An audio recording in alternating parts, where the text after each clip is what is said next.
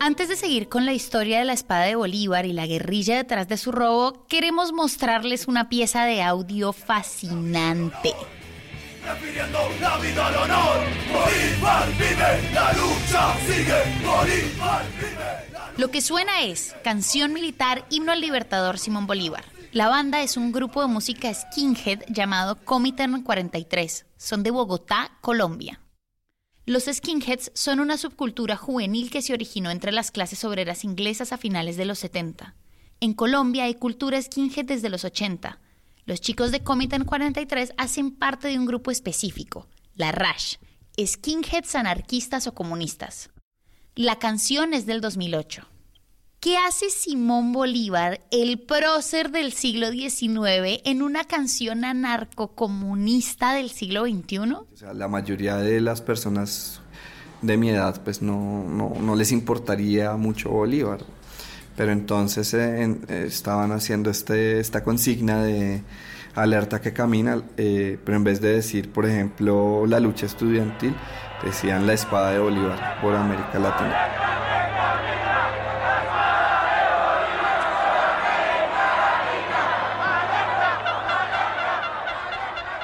Entonces de ahí eh, comencé a interesarme como por ver cómo ellos interpretaban el pasado, como ciertos personajes, ciertos eh, procesos o acontecimientos del pasado eh, y pues lo usaban pues para, pues digamos, legitimarse como sujetos políticos.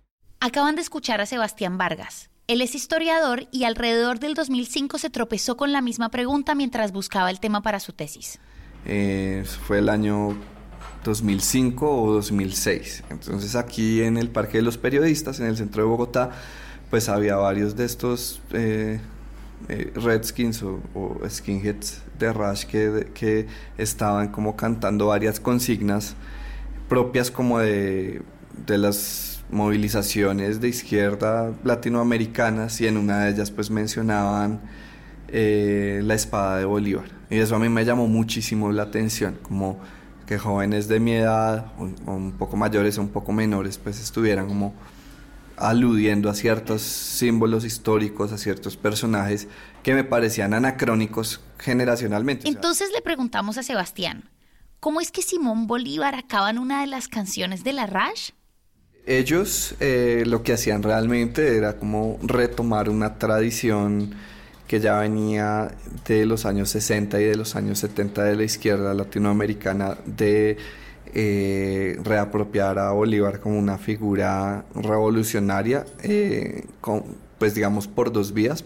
Por un lado, por su, por su ideal, digamos, de unidad latinoamericana, o pues lo que se conoce como el sueño bolivariano, por un lado, eh, y por otro lado, pues su oposición a Estados Unidos como potencia imperialista, digamos, tanto para lo uno como para lo otro, pues hay varias cartas, discursos políticos, etcétera, de Bolívar con respecto a esto. Entonces, pues es justo como esa, esa faceta eh, antiimperialista y como de unidad latinoamericana la, la, que eh, pues las generaciones revolucionarias de los años 60 y 70 en su momento apropiaron y pues que estos jóvenes a comienzos del siglo XXI como que volvían a, retomar.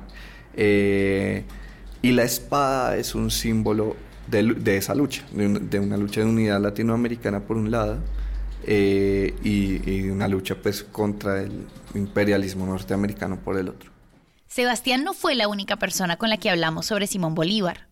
Mi padre fue un eh, gran fanático de Bolívar y además crecí en una casa que me puedo decir además con un poco de, orgullo porque hoy la, la, tengo, no solamente la heredé, sino que la he crecido, la, una de las bibliotecas privadas más completas sobre el Libertador. Yo tengo hoy más de 3.000 volúmenes solamente relacionados con Bolívar, con su vida, con sus cartas, con distintos eh, momentos que tuvo que enfrentar, con muchas de sus biografías. Entonces es una pasión.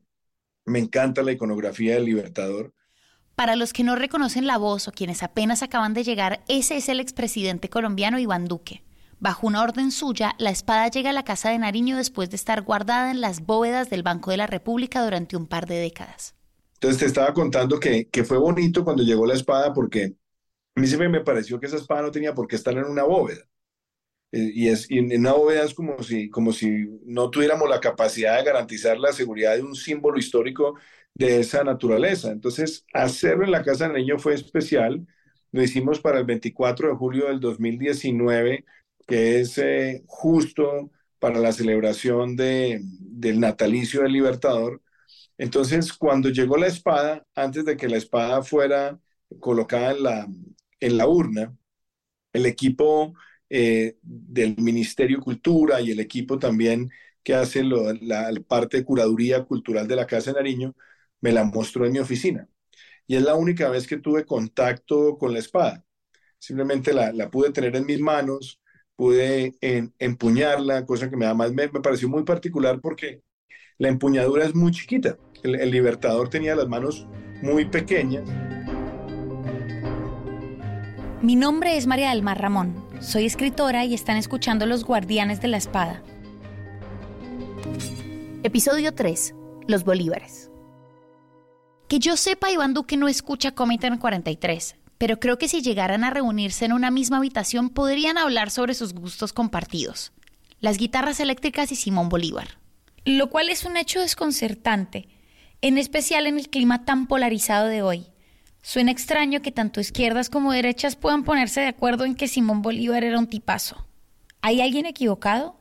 ¿A alguno le lavaron el cerebro con ideologías? De pronto ambos ignoran la verdadera historia de Simón Bolívar.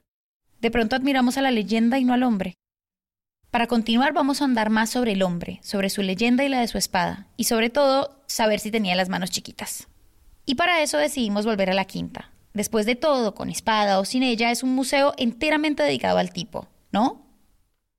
Claro, pues parte de la misionalidad o de las funciones misionales de la Casa Museo Quinta de Bolívar es plantear este tipo de espacios en torno a la reflexión de Simón Bolívar, ¿no? Por supuesto, esto hace 20, 30 años se puede reducir en un ejercicio biográfico en un ejercicio de decir, bueno, cuándo nació Bolívar, cuáles fueron sus principales hitos, y un poco esa réplica de, esa construcción heroica que ya existe de este personaje.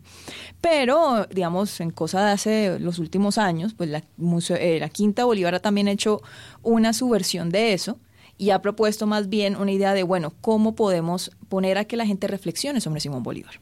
Ella es Elsa Garzón, historiadora y curadora del Museo Casa Quinta de Bolívar. Nos sentamos con ella para conversar sobre Simón Bolívar y preguntarle por qué ese personaje aparece en todo lado en Colombia, sin importar si alguien sea de izquierda, derecha, arriba, abajo. Primero lo primero, nuestra duda al inicio del episodio. ¿Cómo es que Bolívar, siendo una figura tan cercana al Partido Conservador desde el siglo XIX, símbolo de la derecha militarista y nacionalista, acaba en una canción de punqueros socialistas? Claro que sí. Primero, antes de, pues, de comenzar con siglo XIX, eh, una aclaración que da lugar, y es que por, así como pasa con todos los procesos o con todos los actores políticos, una cosa muy distinta es hablar de un partido conservador en el siglo XIX y lo que va a ser el uso del Partido Conservador de Bolívar en el siglo XX, ¿no? Entonces, de ahí entra, o sea, usualmente, pues por temas de simplificar la narración, usamos el partido pero vamos a ver que a lo largo de estos de 150 años, pues la, posición y la función política son completamente diferentes. Con eso dicho, eh, las primeras vínculos o registros, digamos, de Bolívar como parte de un, de un ideario político más conservador, más de conservador en el status quo, ¿sí? Proviene de, mm, digamos, la, los últimos años de la República de Colombia, y esta dicotomía o esta discusión que hay entre el tipo de Estado que quería volverse la República de Colombia. La República de Colombia también se le conoce como la Gran Colombia y fue un estado que los historiadores dan inicio en 1819 durante el Congreso de Angosturas, convocado por Simón Bolívar. Jurídicamente existió entre 1821 y 1831 e incluía todos los territorios de la actual Colombia, Venezuela, Ecuador, Panamá y partes de Perú y Brasil. De ahí que le digan la Gran Colombia ya había un modelo más liberal, liberal entendido en la época, no, no, no liberal de hoy en día, eh, más enfocado a una república civilista, más enfocado, digamos, a, una, a un respeto de ciertas eh, libertades individuales, ya sea económicas, pero también a nivel político, contra una visión un poco más eh, rígida sobre cómo debe funcionar ese Estado. ¿sí? Un Estado que hoy en día podemos decir fuertemente centralista, un Estado que tiene un poder ejecutivo, o sea, un presidente, una cabeza ejecutiva muy fuerte, con unas facultades que hoy en día ya no, pues estaría un poco en contra como lo que pensamos que es una democracia muchas veces, em, pero que de alguna manera se veía como una forma de respetar o de, buscar fortaleza administrativa en un país muy reciente como la, la República de Colombia, la primera, y sobre todo en digamos, todavía cuando había una sensación de que podría haber una amenaza externa que pudiera llegar a tratar de dividir al país. Es fácil juzgar al pasado en retrospectiva, pero recordemos que cuando se funda la primera República de Colombia, la Gran Colombia, había un ejército español en su territorio que llevaba desde 1814 adelantando una campaña militar de reconquista. Entonces la búsqueda de esa unión era urgente para algunos, como para Simón Bolívar. Entonces, entre estos dos modelos de países está esa corriente más civilista, más liberal del siglo XIX, que apoyaba ese modelo que ya venía pasando con la Constitución de Cúcuta, contra un lado mucho más afín a la visión de Simón Bolívar, que además estuvo hasta muy tarde en campañas en Perú y Bolivia, ¿cierto? Eh, y que creía que el poder podía ser más concentrado en una figura eh, ejecutiva con mayor afinidad con, la, pues, con el brazo militar del Estado y que además tenía pues ya unas facultades que se escapan a ese modelo liberal. Entonces, una de ellas, por ejemplo, y que Bolívar lo propuso en la Constitución de Bolivia en 1825, fue la figura del presidente vitalicio.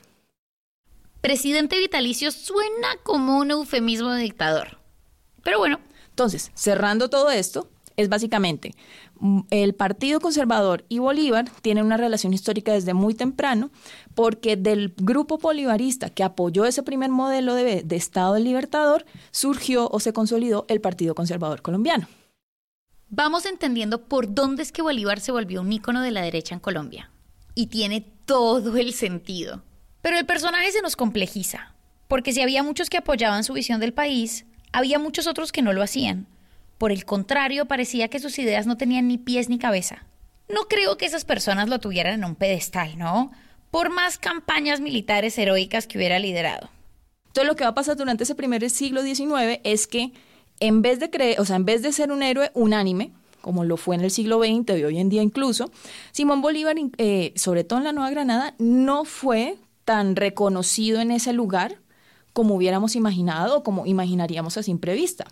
El verdadero reconocimiento y este lugar de prócer nacional unificado de Bolívar lo comenzó a ver bien entrado el siglo XIX, ya con la regeneración a partir de 1880.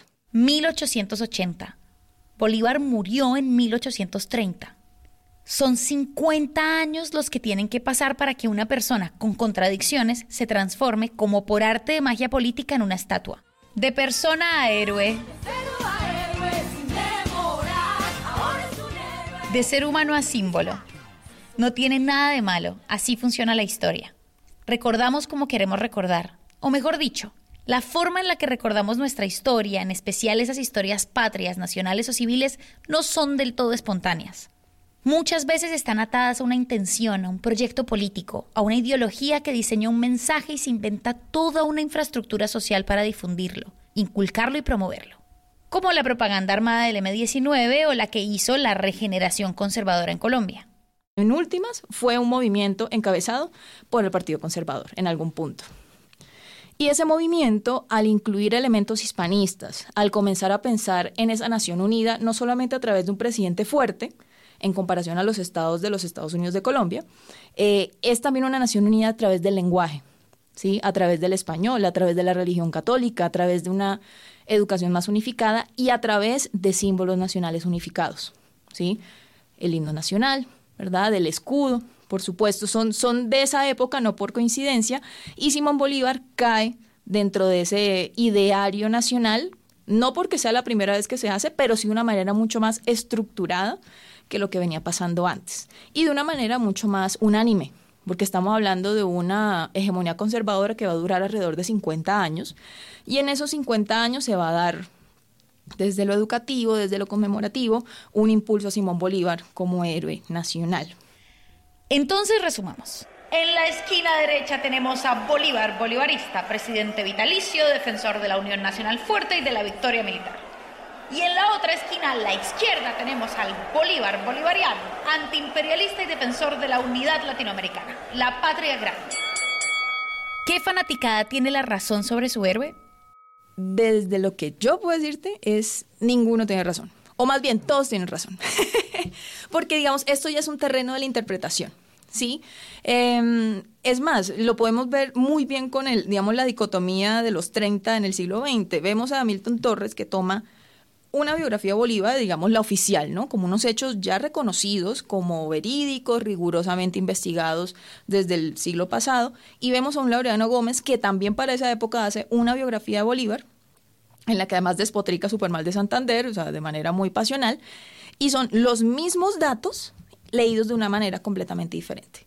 Entonces aquí ya el tema de la interpretación no es si yo me invento algo o no en la vida de Bolívar para justificar lo mío, sino cómo tomo esa información ya dada por hecha y la vuelvo en pos de una interpretación que pues, como suele pasar con el pasado, es imposible volver a él y corroborar de primera mano si lo es o no. ¿Sí? Esto no significa, por supuesto, que toda interpretación es válida, ¿no? Y no significa, pues, que ahora todos tenemos, somos dueños de una verdad y nadie tiene. Pero sí, definitivamente, cuando hablamos de interpretaciones, el, la respuesta a decir quién tiene más la razón, la podemos responder dependiendo de la circunstancia. Pero finalmente, que tengan la razón o no, o que sea correcta o no una interpretación, no le quita el peso de influencia comunicativa que tiene el desarrollo de cualquier proyecto. Entonces a veces me parece que de pronto esa última respuesta puede ser un poco fútil y más bien nos podemos centrar es para qué nos sirven o para qué han servido esas interpretaciones. Bueno, en este caso no toca preguntarnos por qué aparece Bolívar en la canción de unos skinheads en Bogotá, sino para qué. Y para responder esa pregunta, ¿qué tal si consultamos a quienes intentaron reinterpretar la historia desde su perspectiva? Reinventar a Bolívar a su imagen y semejanza. Hablamos con Arjaida Artunduaga, ex militante del M19. Estoy en el año 72 y 73, estoy en, la génesis, en la génesis de lo que se va. Y para explicar un poco por qué, de dónde venimos, que no somos nada originales. ¿Sí me entiende? Que no somos, eh, no estamos inventando el agua tibia. ¿ah? Entonces en el año 73 eh, nos llamamos comuneros y tratamos de hacer algunos operativos pequeños, incluido dos intentos de robarnos la espada de Bolívar como comuneros. Dos intentos que fallaron antes del intento tercero que fue en enero del 74. Antes de llamarse M19 se llamaban los comuneros, que es otro guiño a la historia de Colombia. Como vamos a ponernos didácticos y no queremos ser tan pesados, acá tienen a Margarita Rosa de Francisco explicándonos sobre los comuneros. La rebelión de los comuneros fue una de las más grandes insurrecciones en América. En 1781, cuando estos territorios todavía eran colonias de España, a los reyes se les ocurrieron una serie de reformas entre las cuales se incluía un impuesto al aguardiente, uno de los alcoholes más populares incluso hoy en Colombia. No hay que ser un genio ilustrado para entender que subirle los impuestos al alcohol es una idea sumamente impopular. Y un desastre fue lo que ocurrió. Rebeliones y revueltas en América Latina por las reformas de los reyes Borbones. En Colombia, la más grande de todas ocurrió en 1781 y se llamó la Rebelión de los Comuneros. Gracias, Margarita Rosa. Más claro imposible. Volvamos con la historia de Arjaid. ¿Y por qué no llamábamos comuneros? Era un poco el plagio, la copia. Eh, los uruguayos tuvieron en la misma época en que nosotros Tuvimos aquí en 1780 y piola el movimiento de los comuneros en Santander. Los uruguayos tuvieron un movimiento campesino para la misma época que se llamó Tupamaros. Entonces te contaba que no había sido ningún, eh, ningún eh, eh, chispazo de inteligencia el habernos llamado comuneros. Era una copia de, lo que estaba sucediendo en Sudamérica, en, el cono sur, en Argentina, en Chile, en Uruguay, lo que había sucedido en Brasil. Y como comuneros eh, logramos construir una, lo que después iba a, ser como la, una decisión de, de hacer, eh, de construir un pensamiento revolucionario nacionalista, sin ser chauvinista, de construir un pensamiento revolucionario que tuviera que ver con la, con la justicia social, ¿sí? de construir un pensamiento revolucionario que tuviese que ver con las raíces nuestras, Sí, papá, tu información no creo que lo hayas leído en ningún libro. Aún hacía falta un símbolo local. Sí, eh, en la década del 60 finales y 70 el movimiento estudiantil que tuvo gran importancia en la lucha social colombiana. Eh, eh, las consignas en las manifestaciones antes de agarrarnos a piedra con, la, con el ejército, porque en esa época era con el ejército, el MARS, SMAR no existía ese hijo de puta. Eh, las consignas eran extranjerizantes. Por ejemplo, comandante Ho Chi Minh, ah, gran hijo de puta, presente comandante Enver Hoxha. ¿Usted sabe quién era Enver Hoxha? Marica, ahí está jodido. Era el, el, secretario general del Partido Comunista de Albania. Y, presente. Entonces no faltábamos los irreverentes. Comandante Vladimir Ilich Ulyanov. Lenin. Ah, sí. Entonces más de uno está cagando. Hijo de puta. Hermano, o sea, la, la lucha revolucionaria en Colombia no tenía identidad propia. Por eso eligen la espada de Bolívar. Necesitaban un símbolo revolucionario propio, un símbolo de lucha, de libertad, de independencia. Y lo encontraron. Era obvio. No era una espada lo que querían robar en realidad.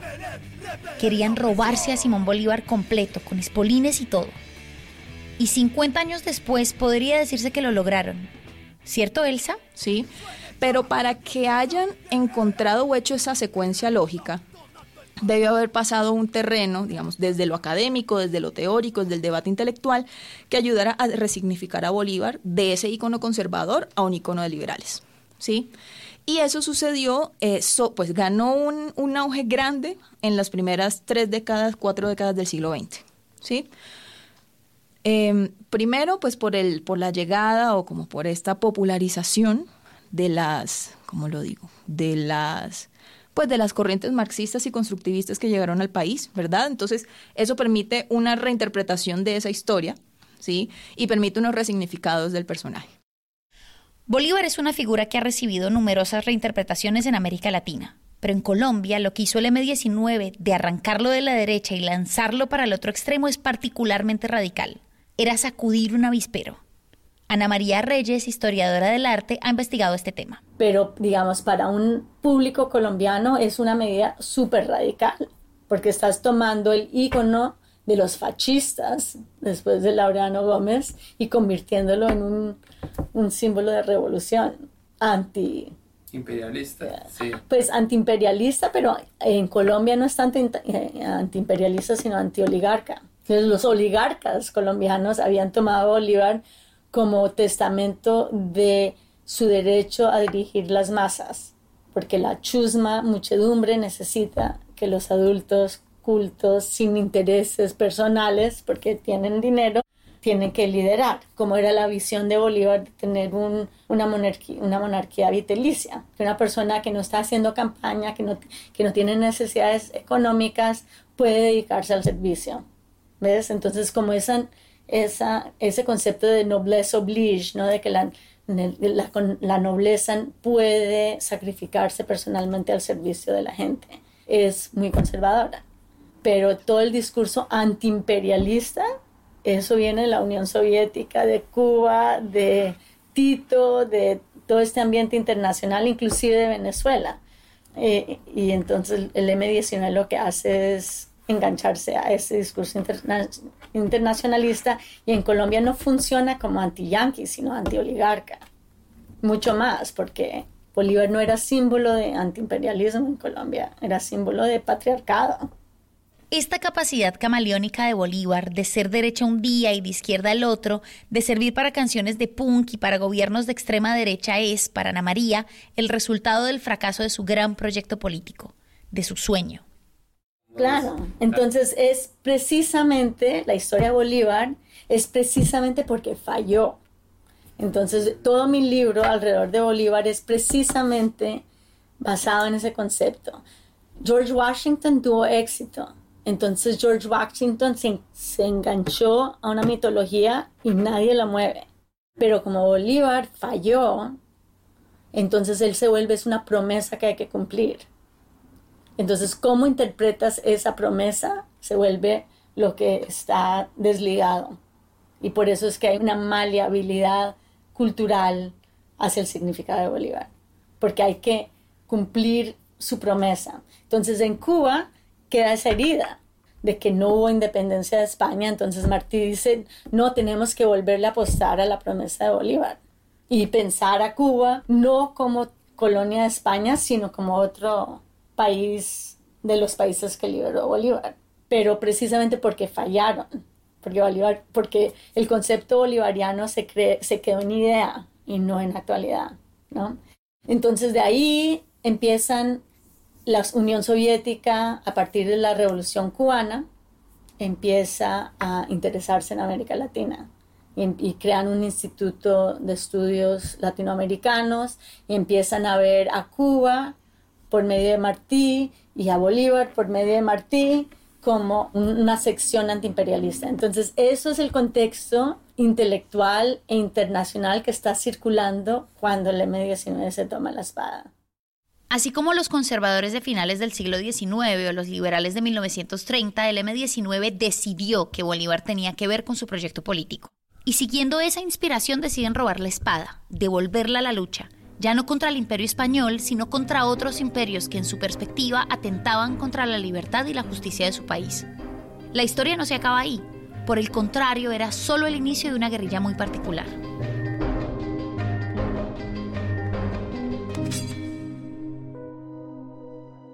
Pues porque, porque lo que me parece interesante es la historia de verdad, o sea, la realidad es tan supremamente eh, rica y macondiana que no hay que inventarse nada. Cualquier cosa que uno se invente es menos buena y menos asombrosa que la realidad, ¿no? Eh, y luego pasó que, digamos, la, la, crónica de la espada, de la sola espada, daba como, no sé, 60, 70 páginas. Era muy corto para un libro. Entonces ahí es donde decido hacer un libro que sea no solo la historia de la, espada de Bolívar desde que se la roba el M-19, sino también en paralelo la historia del M-19 y, y, un poco la historia del país. Ella es Patricia Lara, periodista y autora del libro La espada de Bolívar. Ay, el libro está actualizadísimo, nos sirvió mucho para el podcast. Si tienen la oportunidad, consíganlo. El M sí combinó la propaganda armada, que es eso que tú dices el, robarse camiones de leche y ir a repartirla en los barrios pobres, eh, o asaltar jugueterías y también ir a repartir juguetes en los barrios pobres, eh, la toma, la, el robo de la espada de Bolívar, pero también hubo acciones brutales como el, el secuestro, juicio y asesinato de José Raquel Mercado, ¿no? José Raquel Mercado fue un sindicalista colombiano secuestrado por el M-19 con la intención de someterlo a un juicio popular. Era presidente de la CTC, Confederación de Trabajadores de Colombia. Lo acusaban de traición a la patria, a la clase obrera y enemigo del pueblo. El M-19 preguntaba si debía pagar con su vida. El presidente Alfonso López Miquelsen se negó a dialogar bajo amenaza, incluso luego de una carta del mismo mercado. El M-19 lo asesinó luego de 64 días de secuestro. Su cuerpo fue abandonado en el Parque El Salitre en Bogotá. Fue un hecho infame que sorprendió a muchos en 1978 que habían construido cierto respeto por el grupo de guerrilleros dedicados a los golpes de opinión y propaganda. Pero había acciones de tanta imaginación. Y después, digamos, de esas pequeñas acciones de propaganda armada, hacen el túnel del Cantón Norte, que eso fue una acción pues de una, de una audacia infinita, ¿sí? Eh, ahí lo que querían era robarse un poco de fusiles para tener ellos unos, pero otros para mandárselos a los sandinistas, que estaba en pleno furor la guerra en Nicaragua. El operativo del Cantón Norte, que es una base militar en pleno Bogotá, es un importante punto de inflexión en la historia del M.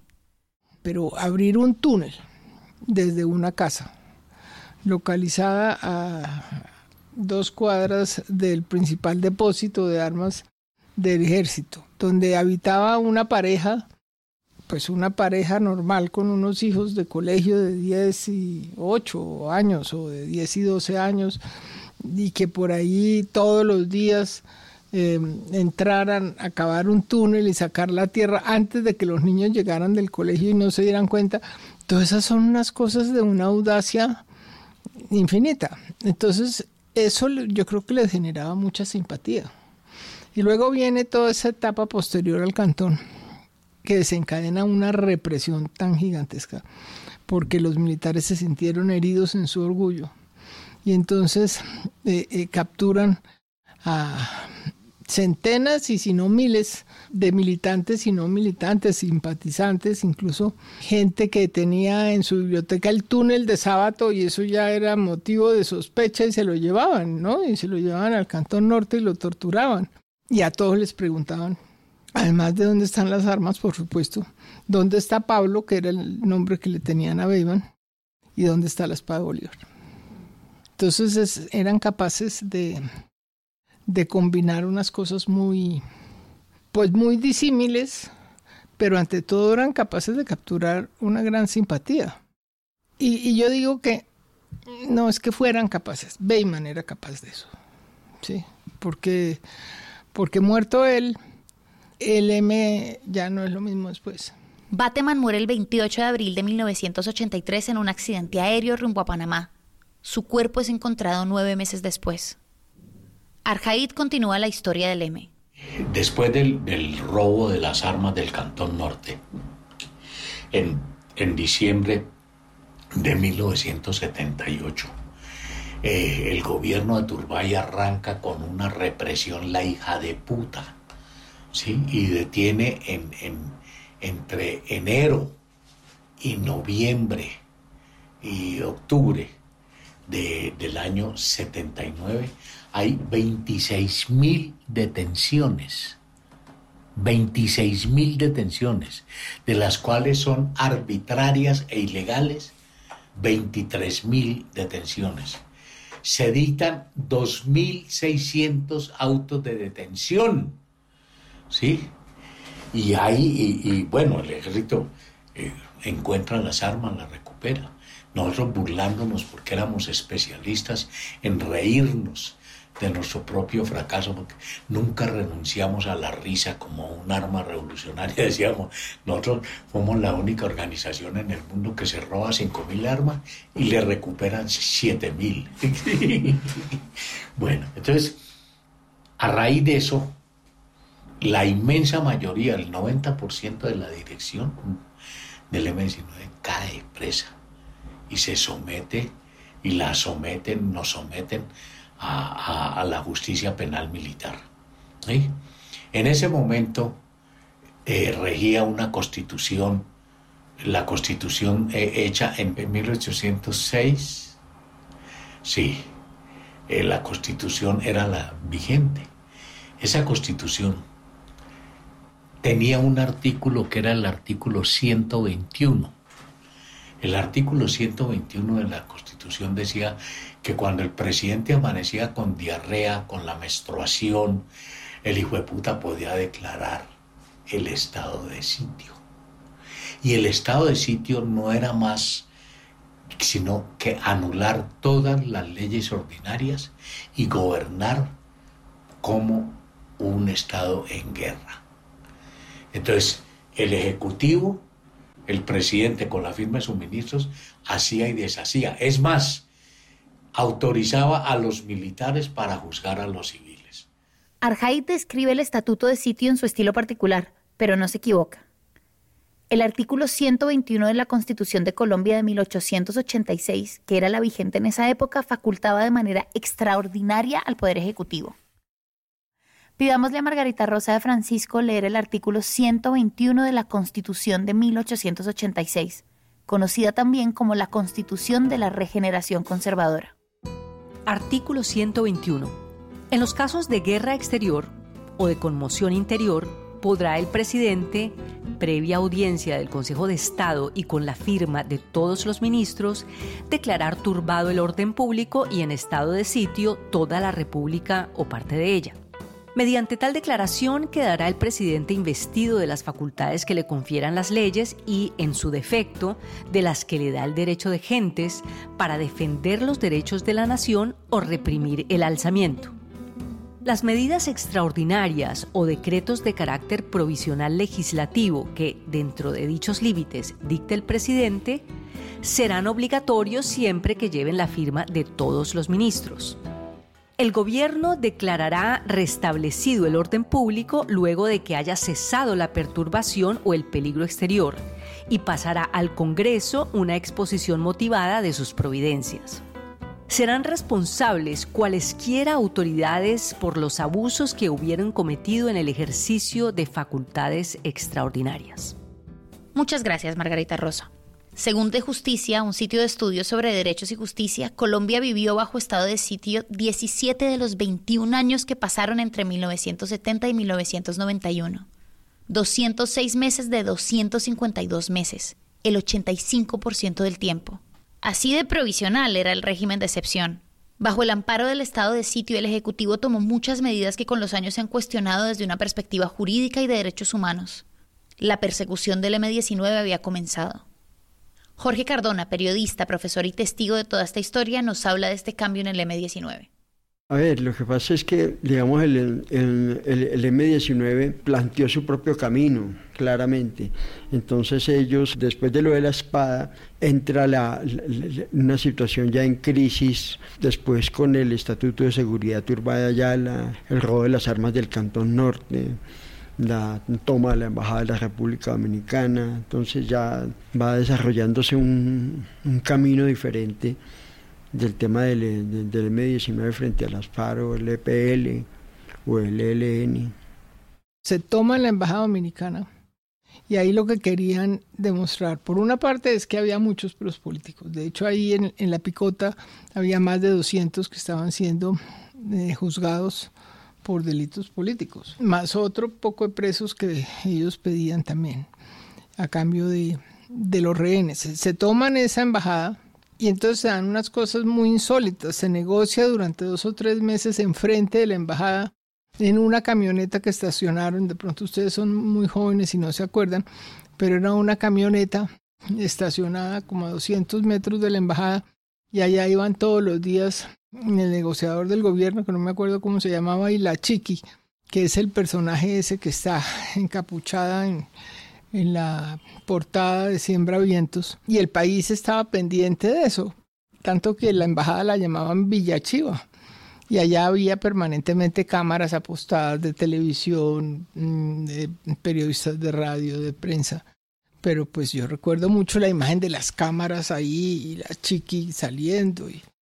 En fin, y finalmente eso termina bien, no hay muertos, no hay, no hay tragedias, se van en un comando a Cuba, eh, entiendo que les pagan un millón de dólares de plata, si mal no estoy, que dieron los israelíes o alguno de esos gobiernos, porque digamos lo que pasaba en la embajada es que había, había unos rehenes que garantizaban que, eso no terminara como el, como el Palacio de Justicia. A ver, yo creo que el, M-19 tuvo una... Mm, mm, gozó de cierta popularidad y de cierto arraigo em, en, sectores sociales, en sectores políticos del país, pero definitivamente em, el, el, golpe político que lo catapultó y lo acabó fue el Palacio de Justicia.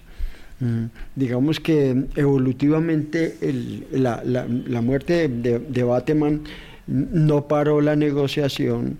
El, acuerdo de cese al fuego se firmó en, el 84 y empezó, empezaron las provocaciones, la crisis de Yarumales y luego el atentado a Antonio Navarro entonces las condiciones realmente eran, eran muy precarias y vino el, holocausto del Palacio de Justicia que, que, liquidó a todo el mundo, porque liquidó al gobierno de Belisario de Tancur, liquidó a las Fuerzas Armadas, liquidó al, al, al M-19, liquidó a la Corte Suprema de Justicia que terminó sin cabeza, con 11 magistrados muertos más de 100 personas muertas a una cuadra de la, de la casa presidencial. la casa del florero, emblema de la independencia colombiana utilizada como cuartel general del ejército. Arcano 5 y Arcano 2. Siga Arcano 2. Para Este no es el lugar para tratarlo con el cuidado que merece un episodio así. Basta para nuestra historia saber que si el secuestro de mercado sembró dudas sobre las acciones del M-19, lo del Palacio de Justicia sepultó cualquier buena fe que tenían en la ciudadanía. Pero ya después, eso es toda una historia, después de los acontecimientos trágicos del Palacio de Justicia, en el año 85, el bajonazo del M-19 a nivel nacional e internacional fue terrible. Yo sentí lo mismo que sentí cuando lo de la operación del Cantón Norte, a pesar de la importancia de esa operación, pero nos, la reacción del Estado fue muy fuerte, casi nos liquida. El que habla es Sever Bustamante, ex senador del Centro Democrático en Colombia y ex militante del M19. Nosotros teníamos un trabajo acumulado en los sectores populares, en los sindicatos, en las universidades, de casi 6, 8 años. Y éramos muy fuertes. Y todo eso fue barrido. Pero con lo del, Palacio de Justicia fue peor. Teníamos una estructura internacional que nos permitía relaciones con todos los países de América Latina y de Europa y una parte de Asia y África. Una estructura muy fuerte. Internamente no se diga, a pesar de los golpes que habíamos sufrido, porque los años 83, 84 y 85 fueron muy duros en la confrontación militar. Pero teníamos estructura armada y estructura legal, en sindicatos, en algunos sectores políticos, en fin, en medios de comunicación. Pero la operación nos dejó, nos desvalijó, como diría un, un, un raponero de la Jiménez, un desvalijador de carros. Nos una equivocación histórica terrible las 11 y 35 de la mañana del miércoles 6 de noviembre de 1985, con el objetivo de promover un juicio público al presidente Belisario Betancourt, un comando guerrillero del M-19 se tomó por asalto el Palacio de Justicia de Colombia. Plaza de Nariño, a menos de 200 metros del Congreso de la República y la Alcaldía de Bogotá. Siete guerrilleros comandados por Alfonso Yaquin e Irma Franco, vestidos de civil y armados, ingresaron al Palacio de Justicia más tarde, el ministro de Defensa General Miguel Vega Uribe dio el parte de fin de la toma. Tras 27 horas de angustia, se conoció la verdadera magnitud de la masacre. Más de 100 personas muertas, magistrados, empleados, servidores públicos, militares, guerrilleros, visitantes y transeúntes fueron las víctimas de este capítulo de la historia colombiana llamada el Holocausto del Palacio de Justicia. Y lo digo por experiencia porque yo empecé a salir a, a visitar los gobiernos con los que teníamos relación, nadie nos recibía, nos tiraban la puerta. Un trabajo, ese sí, ya un trabajo de 14 años, 15 años, que de un momento a otro, claro, nadie quería una relación con el M-19. Nadie. Para mí personalmente ese fue un acontecimiento muy trágico, porque ahí murieron mis profesores, yo soy abogado de la Universidad Externada de Colombia. Y ahí murieron los que me habían enseñado. Eh, Reyes Echandía había sido mi profesor de Derecho Penal. Gaona Cruz era, había sido mi profesor de Derecho Constitucional. Carlos Medellín, amigo de la familia nuestra, de mi padre. Él era de Pacho, nosotros de Zipaquirá. Mi presidente de tesis murió ahí. Mario Calderón, del otro lado Andrés Almarales, Jackie, eh, una tragedia, una tragedia en lo personal, digamos. Entonces, parte de la reflexión, eso es como cuando uno está pequeño y lo cogen y que aprenda, que entonces el niño empieza a decir, ah, bueno, las cosas no son así. Entonces, nos obligó a una reflexión muy profunda, muy profunda, que cinco años termina en la firma de los acuerdos de paz. Pero bueno, me dedico después de eso a tratar de reconstruir las relaciones internacionales. Y entonces ya, digamos, entra el periodo de Virgilio Barco en el año 86, ocho o nueve meses después de lo del Palacio de Justicia. Y ya el discurso de él es un poquito distinto al de Turbay, perdón, al de Belisario de Tancur. El de Belisario de Tancur era muy poéticos sobre la paz y el entendimiento, pero en la práctica el aparato militar era el que controlaba. Virgilio Arco tiene un discurso, digamos, de mayor control sobre el tema de la negociación. Unas posibles negociaciones. La paz. Se intentaron varias antes, como dice Eber, en el gobierno de Turbay, pero fracasaron. En 1986, luego del Palacio de Justicia, la situación era distinta, más desesperada. Ya se habían acabado los juegos de opinión y la propaganda. Bueno, no todos los juegos de opinión. Después de todo, a pesar de la persecución, el gobierno colombiano seguía sin encontrar la espada.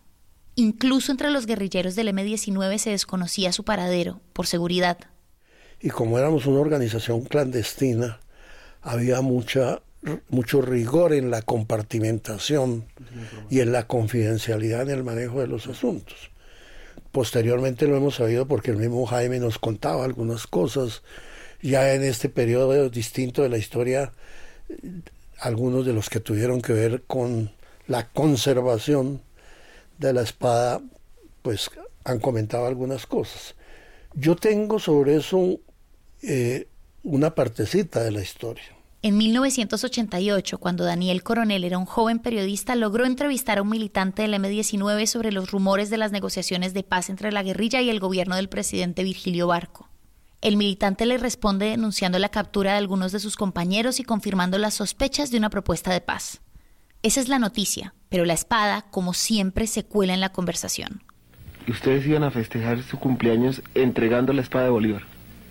Nosotros íbamos a presentar los contenidos, los objetivos de la lucha de Bolívar.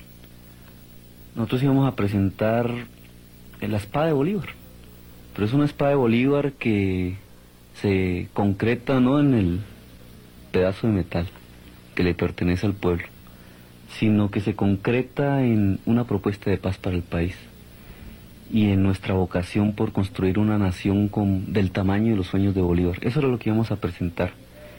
La espada de Bolívar eh, será presentada públicamente, está en Colombia, seguirá en Colombia, seguirá en las manos del M-19 y seguirá en las manos del pueblo colombiano hasta que en este país se conquisten los objetivos del libertador, los objetivos de justicia social, de paz para todos, de verdadera democracia.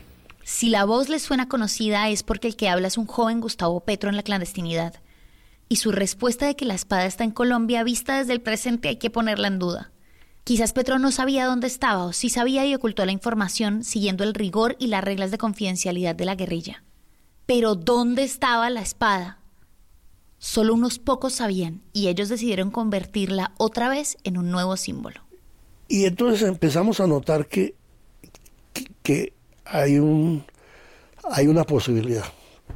Yo hago gestión con el Papa, con el Vaticano, con los gobiernos europeos, con todo y en el año 86 decidimos crear la Orden de los Guardianes de la Espada de Bolívar.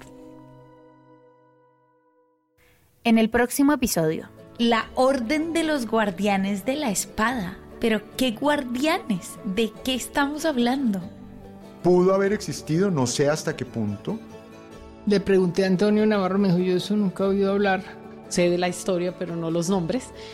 Eh, ojalá algún viejo del M la pueda haberles contado a ustedes esos nombres. ¿Sabías que los cóndores no vuelan? Que sin luz sus alas no despiertan. Yo me quedé esperándolos un día. Los Guardianes de la Espada es un podcast original de Ruido Blanco y del Viento Films producido por Sillón Studios. Este podcast es una idea original de María del Mar Ramón y Simón Ramón. Producción general, Simón Ramón y María del Mar Ramón. Este fue un podcast producido por Sara Trejos. El guion es de Felipe Useche, Pablo Converse y María del Mar Ramón. Edición de contenido, Alejandro Cardona, Simón Ramón y Sara Trejos. La narración es de María del Mar Ramón. La asistencia de producción es de Paula Villán. El fact-checking es de Pablo Converse. La investigación es de Felipe Useche, Pablo Converse y Sara Trejos. La edición y diseño sonoro son de Gabriela Supelano y Gabriela Martínez.